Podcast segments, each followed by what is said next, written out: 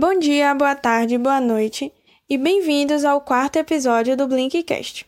No episódio de hoje eu vou falar um pouco sobre A Casa da Coruja, ou The Wall House, que é um desenho da Disney que eu assisti recentemente, que eu maratonei, na verdade, e fiquei completamente encantada.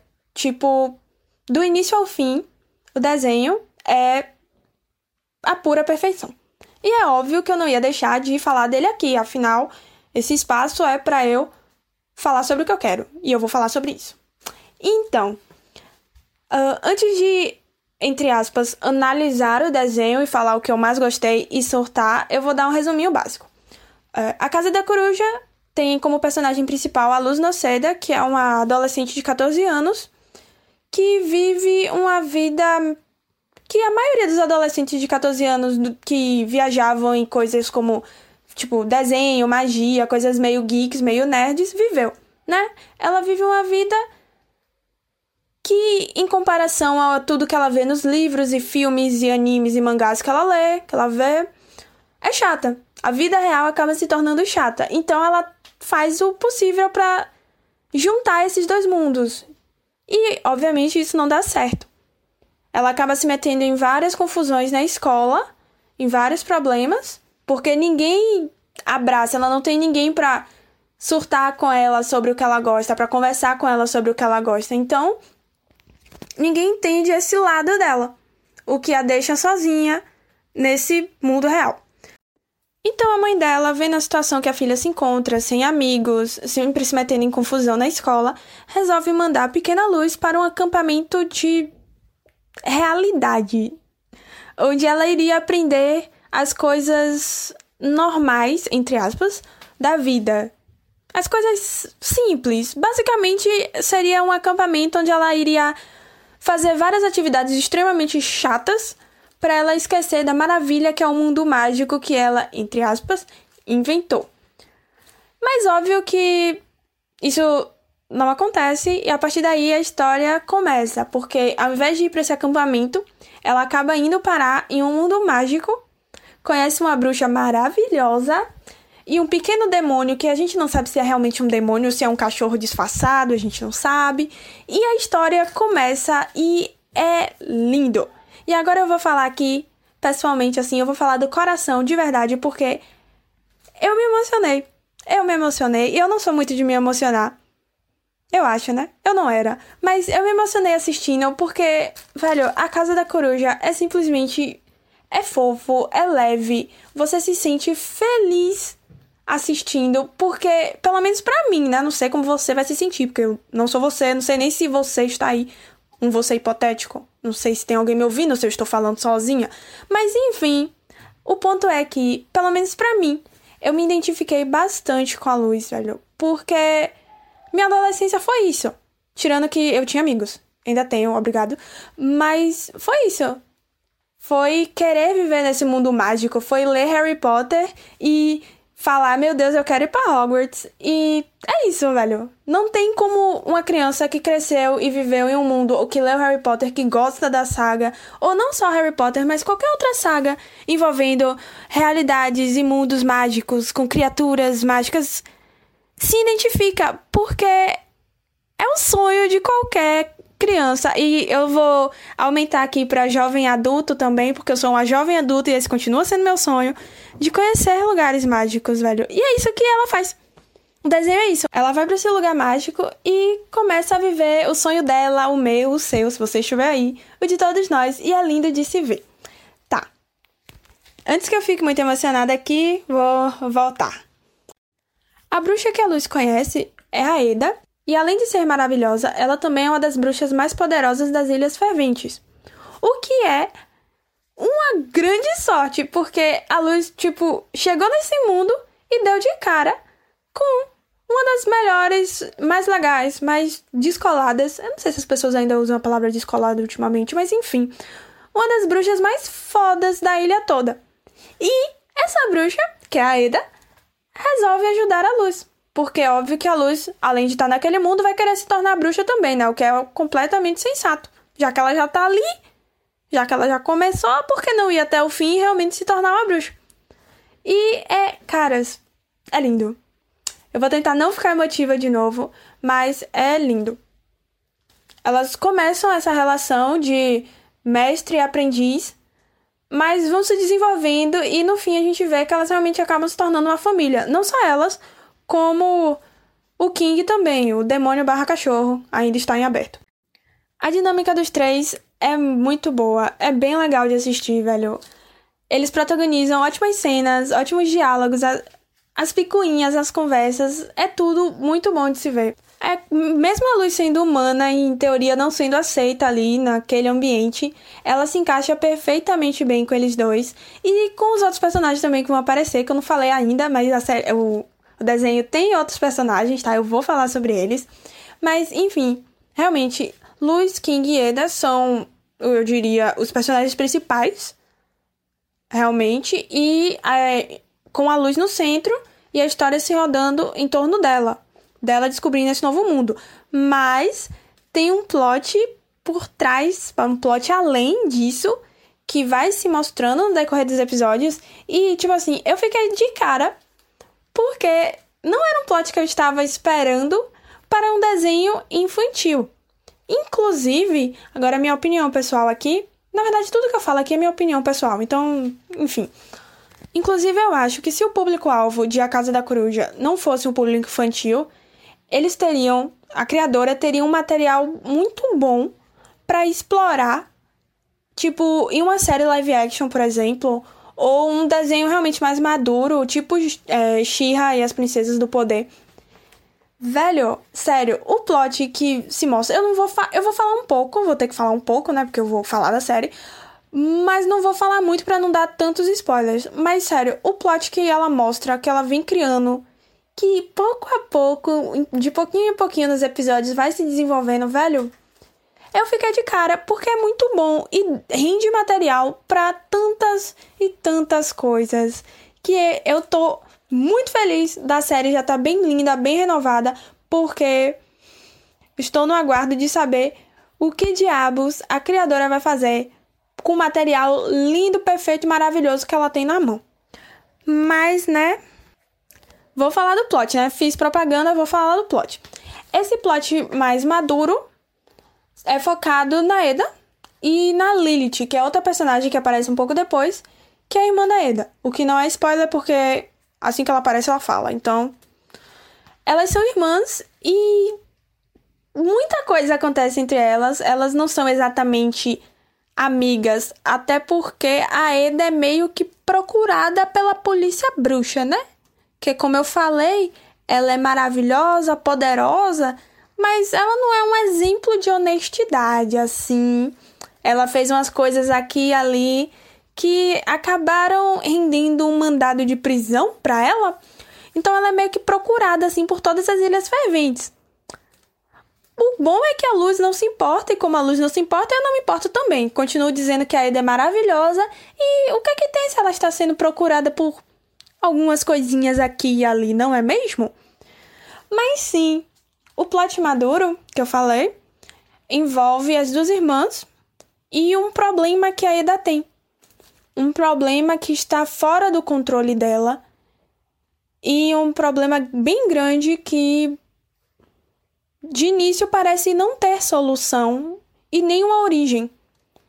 O que é o que eu diria que é o mistério dessa primeira temporada da onde veio esse problema da Eda, o porquê isso acontece com ela e como impedir que isso continue acontecendo. Eu acho que esse é o cerne do plot maduro, entre aspas, da temporada.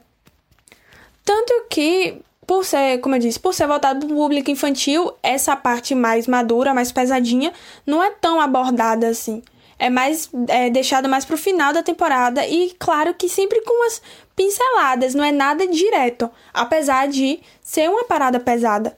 E quando explicam as coisas, porque não é spoiler, porque eu não tô falando o que acontece, mas tô dizendo que vai ter uma explicação. Quando explicam as coisas, quem tá assistindo, pelo menos eu assisti, eu fiquei, gente, o que é isso? Meu Deus!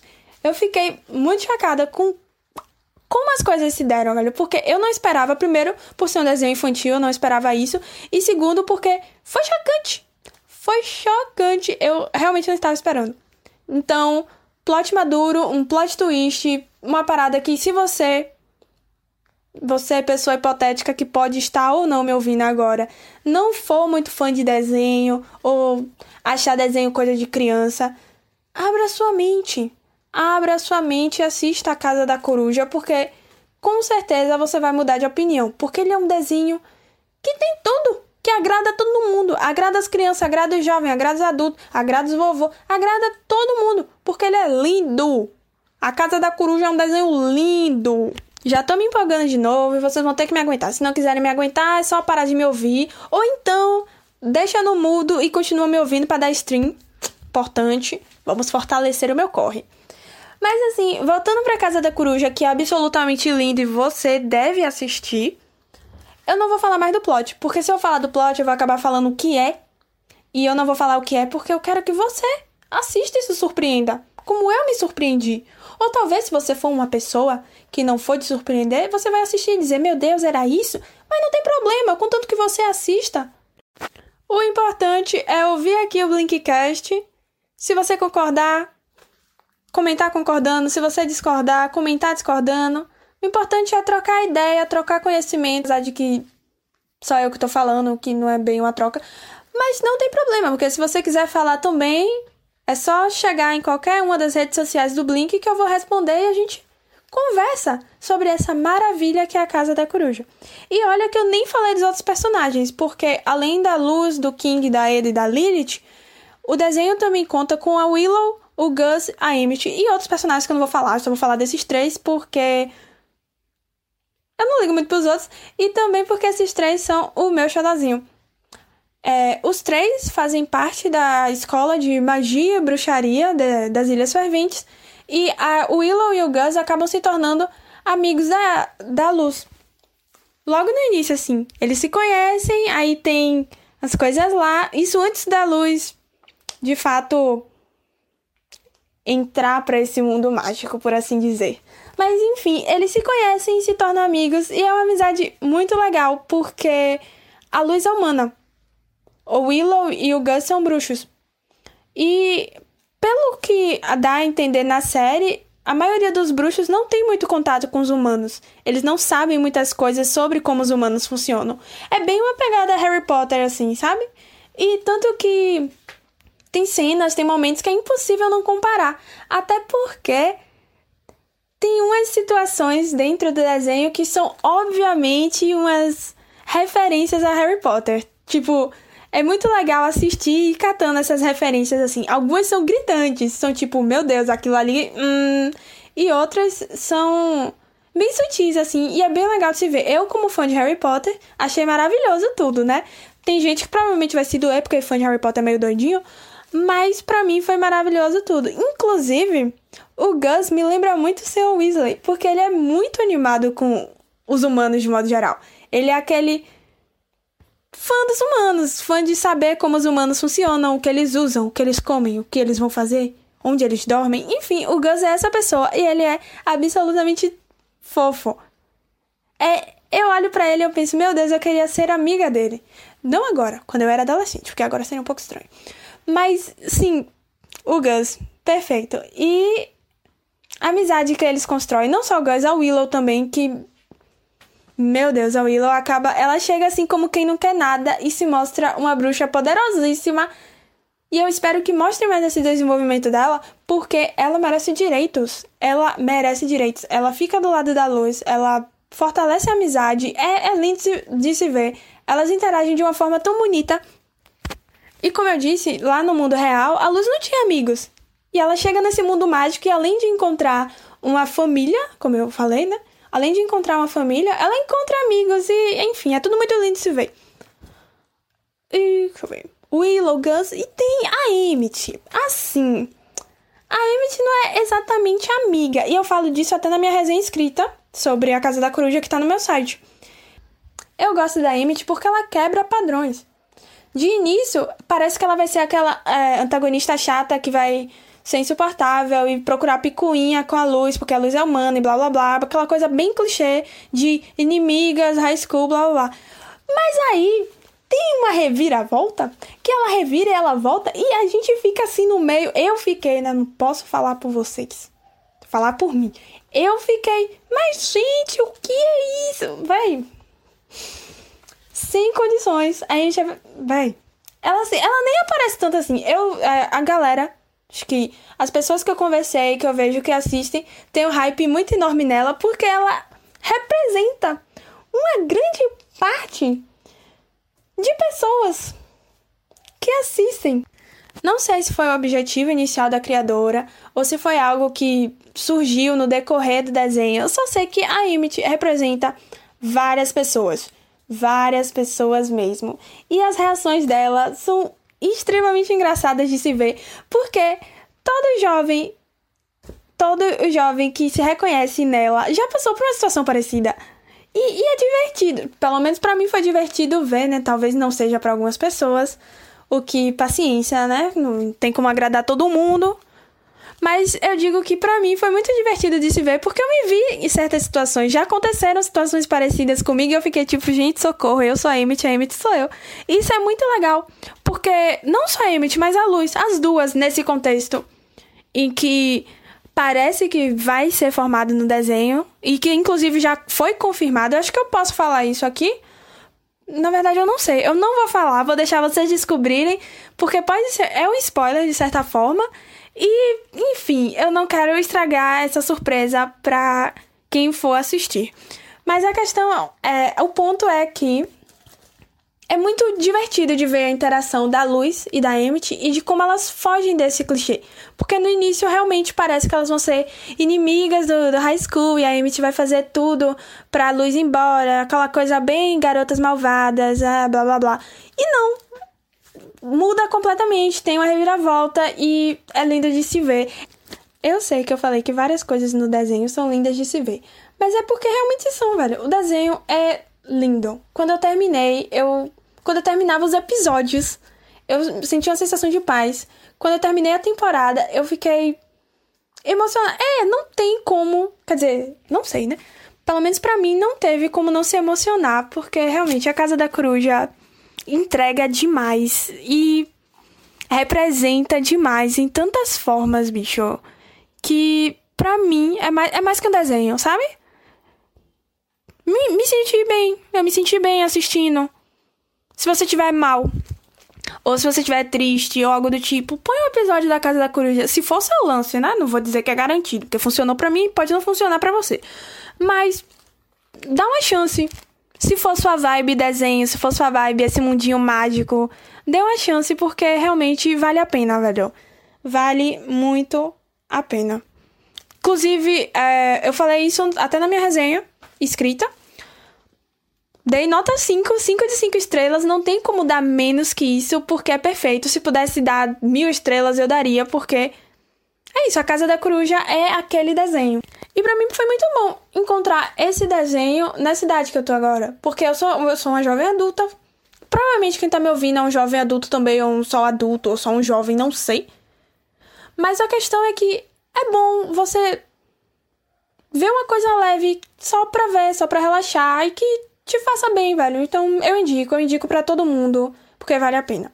E se você já viu e concorda ou não concorda, ou sei lá, quiser conversar sobre, quiser bater um papo, debater, falar dos spoilers, vocês já sabem. Uh, Instagram, Blinkstation TV, o Facebook, Blinkstation, o site, Blinkstation. Enfim, é Blinkstation, galera. Não é difícil. Procura, joga lá, Blinkstation, que vai aparecer. E a gente conversa sobre, a gente debate, a gente cria teoria. E é isso. Estou aberta à discussão. Ou se alguém assistiu o desenho e não gostou, o que eu acho muito difícil. Mas se alguém assistiu o desenho e não gostou, provavelmente não ouviria isso, né? Então, enfim. Se quiser falar sobre, me procura nas redes sociais que eu vou estar lá e eu vou responder. E a gente vai ter um papo muito legal porque esse desenho rende demais. E é isso. Obrigado por terem sintonizado no Blinkcast e até a próxima!